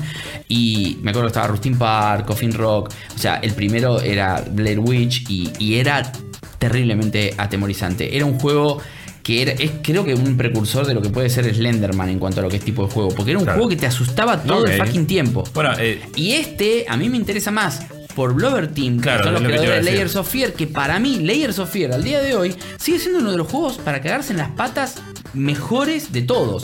A ver, a mí claro. ya me gusta más como juego, pero para cagarme en las patas, para asustarme, Layers of Fear. Sí. Le me hizo, Layers of Fear casi me da 8 paros cardíacos. O sea, eh, eh, tienen una, una- un dominio de lo que es los entornos y del Unreal Engine, que es, entrabas a un cuarto, te dabas vuelta y te lo cambiaban, y todo eso medio que lo inventaron ellos. sí, es esa dinámica de, Sí, y- de, de cambiar ocho veces un cuarto a la vez. Bueno- en un momento mirabas para arriba y haces haces una espiral de cuartos y vos decís, pará, estoy re alucinando mal. Bueno, creo que acá vuelve a jugar con algunas de esas cosas, pero a mí es un juego que no sé que se supone que me tiene que asustar o no. Soy bastante cagón cuando juego juego de, juego de terror, no me, me- me cuesta hacerlo, no, no me gusta tanto. Alien Isolation lo dejé, por más que me haya parecido un buen juego, porque la pasaba mal, me angustiaba mucho. Sí, sí, sí. Igual Alien Isolation es un juego No, sí, psicópata. Es de los peores, es de los que más eh, tensión te puede generar. La verdad que con Blair Witch no me asusté en ningún momento. Para mí no es un juego que busca asustarte. Sí busca generar misterio, busca generar intriga, busca hacerte decir todo el tiempo qué carajo se está pasando. Y es más interesante el misterio que propone y las cosas que te tira así como de historia y decir qué hago acá, por qué, quién soy, qué está sucediendo en este bosque, eh, qué onda estas voces que aparecen, quién me llama el walkie-talkie, quién me manda Es que mensaje es de medio texto. para empezar David Lynchesco, ponele. Totalmente, sí. Porque es muy ácido todo. Sí, y de no saber en qué tiempo estamos, en qué locación, realidades paralelas, estamos viajando en el tiempo, sí o no. Sí. Todo eso lamentablemente está todo está disfrazado. en su mente. Bu- No sabes, bueno. yo no lo terminé, ¿eh? Yo Así que todo no, lo que yo- yo, digo llegué a yo, yo- terminarlo. yo estoy muy lejos, pero no lo terminé. Y es como, todo eso es interesante. A mí la, la verdad es que el misterio, lo que me propone el juego, está bueno. El tema es que controlarlo. Las situaciones de combate, entre comillas. perro. Manejo de inventario. Al, el perro. A mí el perro es lo que más me gustó. No, no, el perro. sí, pero- pero y, y es una buena Es que si no está el perro, no hay juego. No, sí, directamente, olvídate. olvídate. Es, es tu brújula, Este- no hay tu juego, cable a es tu- tierra. Es tu bruja, tu perro de tierra. Te avisa cuando pasan cosas, te indica para dónde ir. Sí, o sí. sea, básicamente Sí. es. Igual yo. Es el juego. me- yo detesto. Detesto esta idea de. No sé si es una. O sea, si es desde Dark Souls que la gente o los estudios están tratando de hacer que vos aprendas todo. Pero en este juego me. Ya me rompió las pelotas no tener Bueno. el mínimo hint de. A de ver. nada. Es como. Por ahí A mí me gustó eso, ¿eh? A mí, tipo, porque en un punto es medio Blair Witch, en el sentido que por ahí estás desorientado y de repente te la- aparece si la casa. querían armar algo de que vos te sientas perdido en un fucking bosque, lo lograron. Es que en algunos momentos eso te Pero eso es deriva. tedioso. Claro, pero en algunos momentos eso deriva en situaciones scripteadas donde, bueno, ok, tengo que dar algunas vueltas, no sé para dónde estoy, y pasa algo, y ok, ah, está bien, querías que me perdiera. Otras veces, literalmente estoy dando vueltas en círculos porque tenía que ir para allá y no me doy cuenta porque está demasiado Esas policiales que decís, pasé por acá, Totalmente. es el mismo árbol. Y- o sea, eso bueno es lógico porque es un bosque. Sí, y es.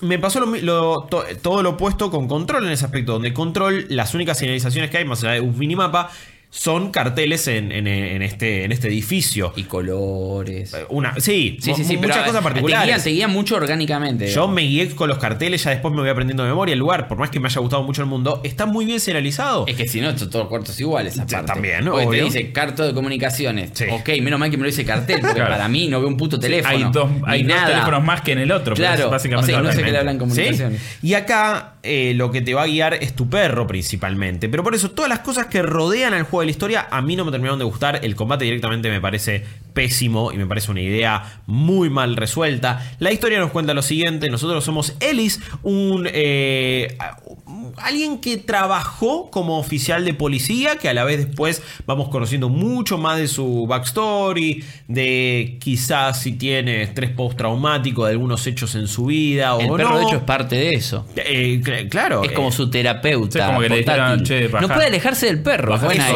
Cambios. Bueno, eh, eh, quizás esa es de las mecánicas más, más interesantes, por más que después termina siendo medio molesto y todo el tiempo llamar al perro, todo el tiempo llamar al perro. Pero la cuestión es que nos pasó algo en nuestra vida, nos mandamos una cagada, estamos con un sentimiento de culpa y por eso nosotros decidimos ir a ayudar a la búsqueda de un niño perdido en este bosque. Eh, esto sucede en el año 96, vamos a tener un teléfono eh, muy Sí, viejo sí. que para la época igual estaba bastante bien. Ese teléfono yo lo tuve recién en 2003, 2004 más o menos. Y estaba jugando la viborita ahí cuando yo estaba en el secundario. Pero bueno, Pero allá lo, lo tenían tiene. ahí. Es, es tipo el 1100. Eh, algo así, claro. Y la verdad es que estaba bastante bien. Tenemos ese teléfono, tenemos un walkie-talkie, tenemos una radio donde nosotros vamos hablando con justamente el jefe de policía de, de- de- de ese, pueblo.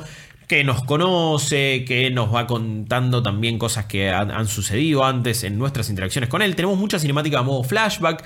Que a nivel narrativo me interesa. No me gusta tanto el voice acting del protagonista. La verdad que. ¿Sabes qué me hizo un poco acordar un poco? Ah, eh, ahora lo estoy atando. Vos lo contaste y me empecé a acordar del juego que ustedes jugaron la demo para los videos de YouTube. Eh. Al de. Que para mí es mucho mejor, es igual. El, la demo del de la casa, que también Ah, en el tiempo que empieza. Ay, este que es una demo Control. tecnológica. Pero viste que tiene un poco de eso, porque también hay un bosque, Sí. hay una casa. Y Sí. empieza con Devil, Devil Inside, Devil Within. De Devil de- Inside, sí. Devil Inside. Me parece, sí. Devil Inside, sí, pues yo sí el chiste de que es The Enemy Within, de Devil Within, pero Claro. The Enemy Inside o algo así Sí. me parece que es. Sí, sí, y es uno de los videos, lo pueden ver en el canal de YouTube de, de, de Malditos Nerds, que que Rip y Guillo la pasaron bastante bien y mal. Yo, The ¿sabés Beast que- Inside. The Beast Inside. Yo Ahí. lo vi a ustedes jugarlo Sí. y la experiencia de ustedes con ese juego fue totalmente distinta a la mía. Porque ustedes vieron cosas distintas, el juego tiene muchas cosas random.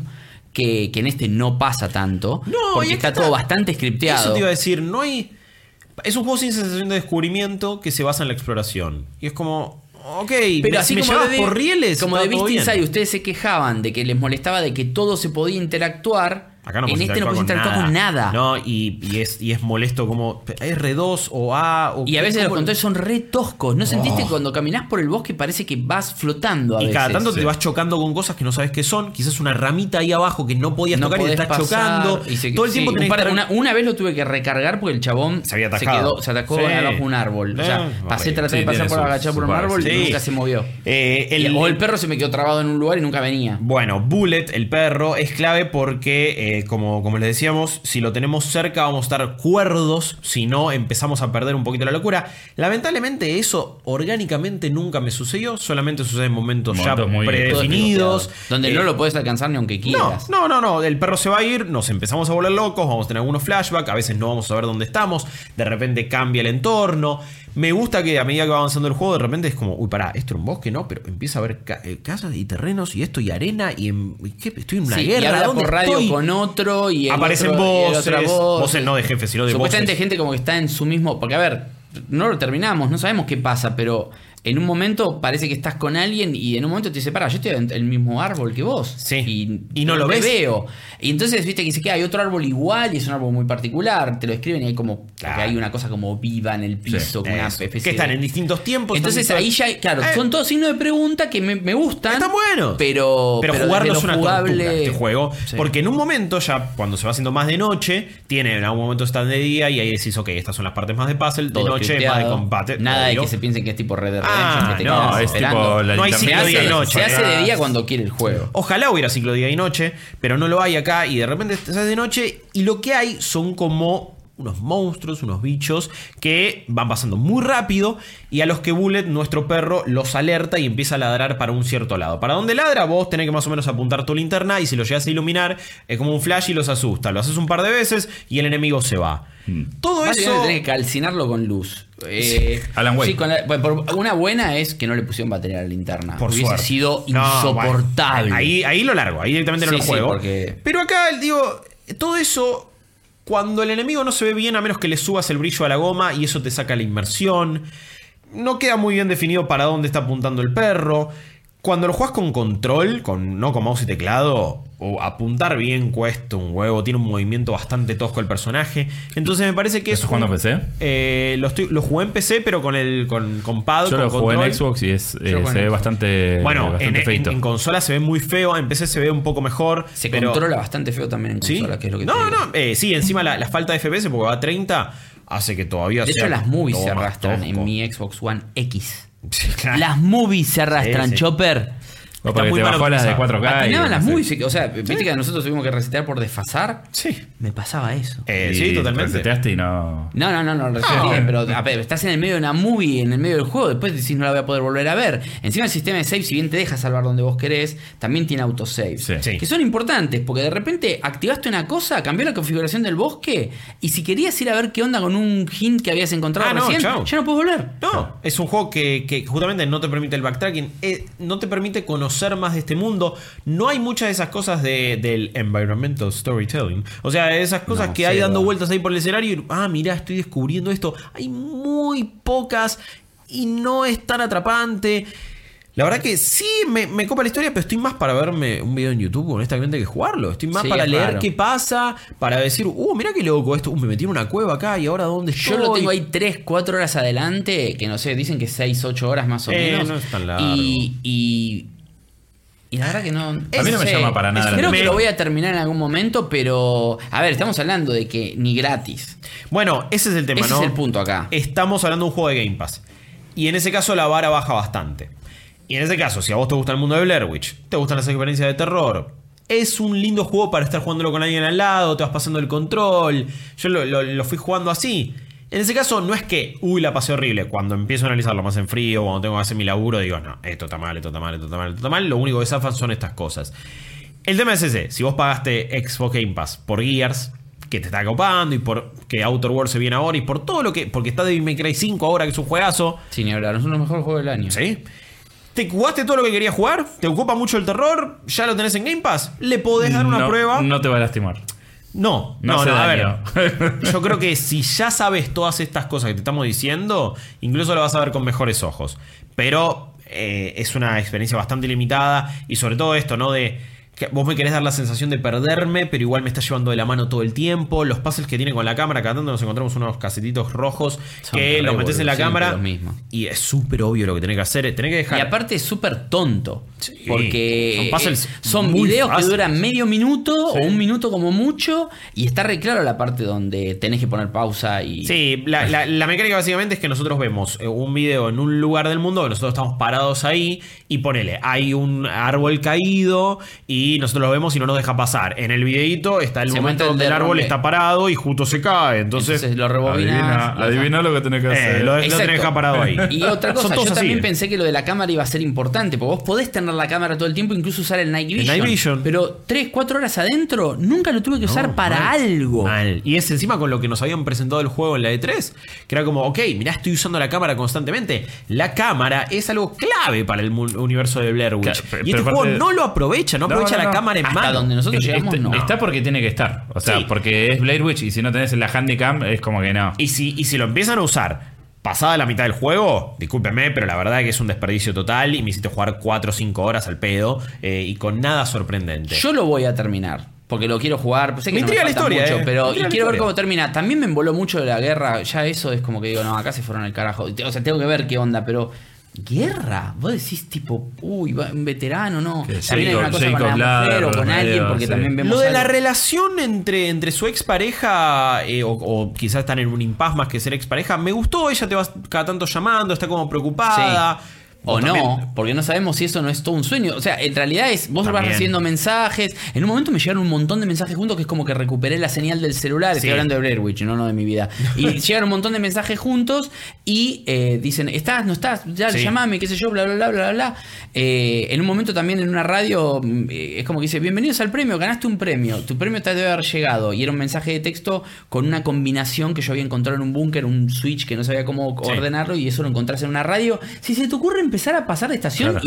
y, y quedarte escuchando, que yo soy un maniático con eso, hasta que no me di cuenta que todas las estaciones de la radio que tenía la camioneta las escuché todas, no me fui. Sí, tiene un par de puzzles interesantes en Pero, ese caso. pero te quiero decir que son cosas. y también son, son, por lo que vi, son o SideQuest o capaz que después, mucho más adelante en el juego, encuentro la forma de volver a ese búnker. Sí. Pero esa parte la jugué tres veces hasta que me di cuenta de que tenía que explícitamente, cuando me llegaba ese mensaje, bajarme de la camioneta, no hacer lo que había que hacer, ir al búnker, resolver eso, volver a la camioneta y ahí recién activar una cosa que cambia la configuración del búnker y ya no puedes volver al Bueno, búnker. toda esa parte que me está diciendo vos, o sea, yo ya la pasé, porque cuando hice lo de la Sí, camioneta sí. ya pasé, y no sé si voy a volver ahí todavía. Es que Y no como, sé si tenés el truco también. No sé si tenés el. Digo, ¿puedo volver a eso? No sé, yo no sé. Entonces, yo me fui eh, para otro lado sí, ya. Es un juego que, que está configurado de una manera extraña que me parece que le falta mucho laburo. Eh, me parece que si este juego salía dentro de un año, podrían hacer cosas mucho más interesantes, darme más exploración, ajustar más las mecánicas, mejor combate. Creo que la frustración pasa también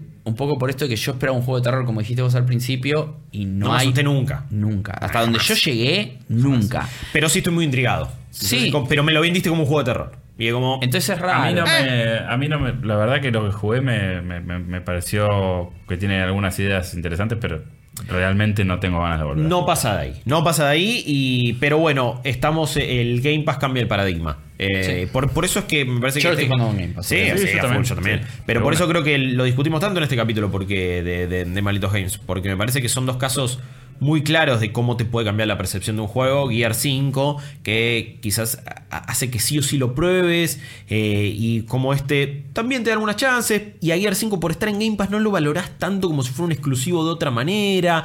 Tampoco le exigís algunas cosas. Otras, es, es raro. Es como que se transforma en una cosa de donde te da lo mismo Sí. y no debería ser así. Eso. Sí, es que, eh, bueno, es, es parte de Esa- la esa es la- estrategia esa de Microsoft que cuestión. entiendo pero no comparto. Aparte tu tiempo todo. vale y uno puede aprovechar el mismo tiempo jugando. Si vos tenés tiempo para jugar, es mejor aprovecharlo jugando un juego de calidad siempre. Sí, porque- Entonces no es eso de que bueno, tengo tiempo. Porque a diferencia de las películas o de las series, aunque Netflix también estira mucho las series, eh, No es lo mismo perder 50 horas con un juego de miércoles que perder 50 horas con un juego que está bueno. Incluso eh, es preferible jugar un juego de esos infinitos, tipo Destiny o lo que sea, que probar un juego nuevo solo. o sea, pero si vos sabés que es malo, a eso voy. Sí, si vos ya sí. sabés que es malo, ¿para qué lo vas a probar? No, pero aparte, aparte hay una cuestión que siempre creo que en la comparación nos favorece, ¿no?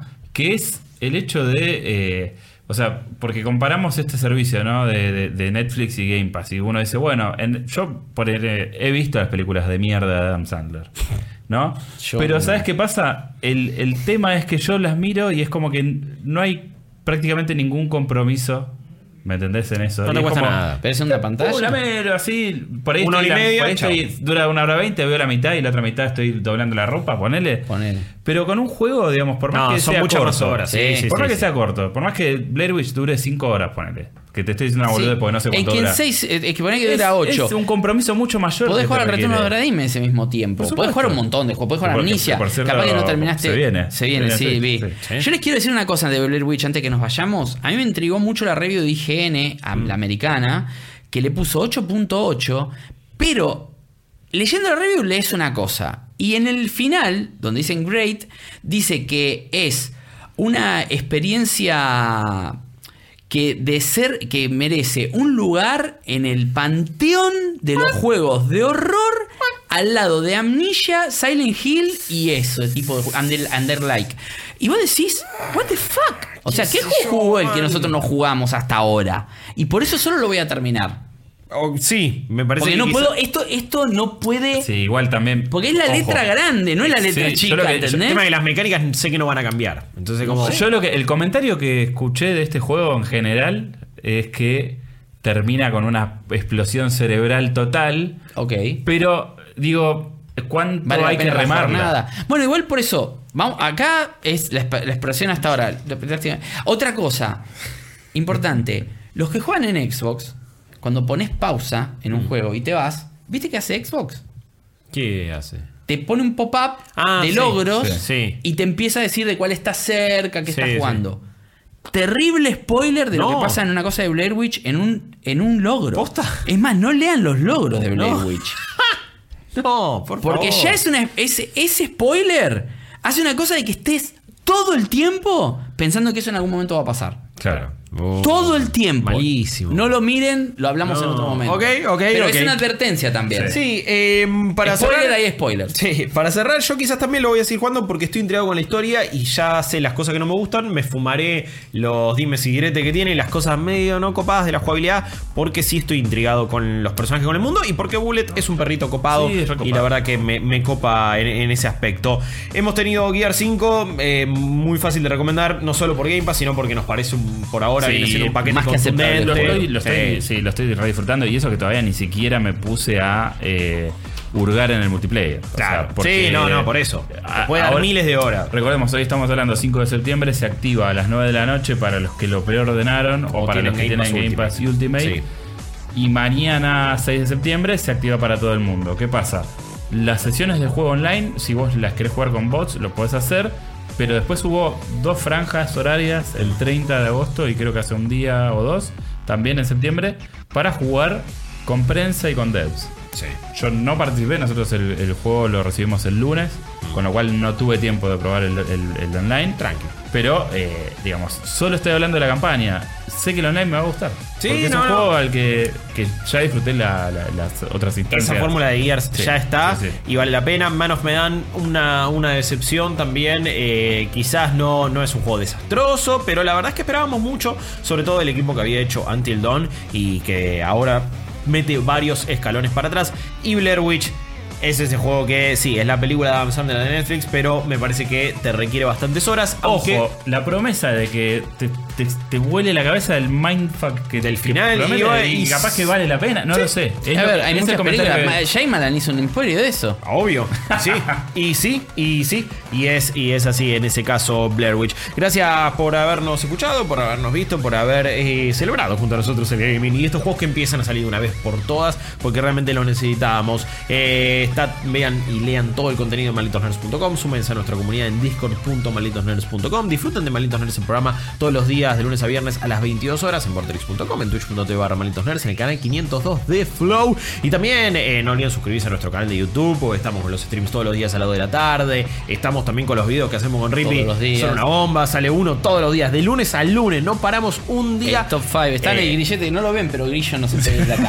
Solo para la radio y va con una Claro, social. y de repente eh, volvemos por acá para grabar. Eh, hay muy lindos videos. Jugamos a todos los lanzamientos. También metemos juegos retro. invitados se con muchas cosas copadas. Hacemos tops de lo mejor y lo peor en la historia del gaming. Y todo eso lo tienen en nuestro canal de YouTube. Mi nombre es Guillermo Leos. eh, y en nombre de estas dos hermosas personas les digo que nos vemos la próxima. Así que adiós. Esto fue Malditos Games, el podcast fichinero de Malditos Nerds.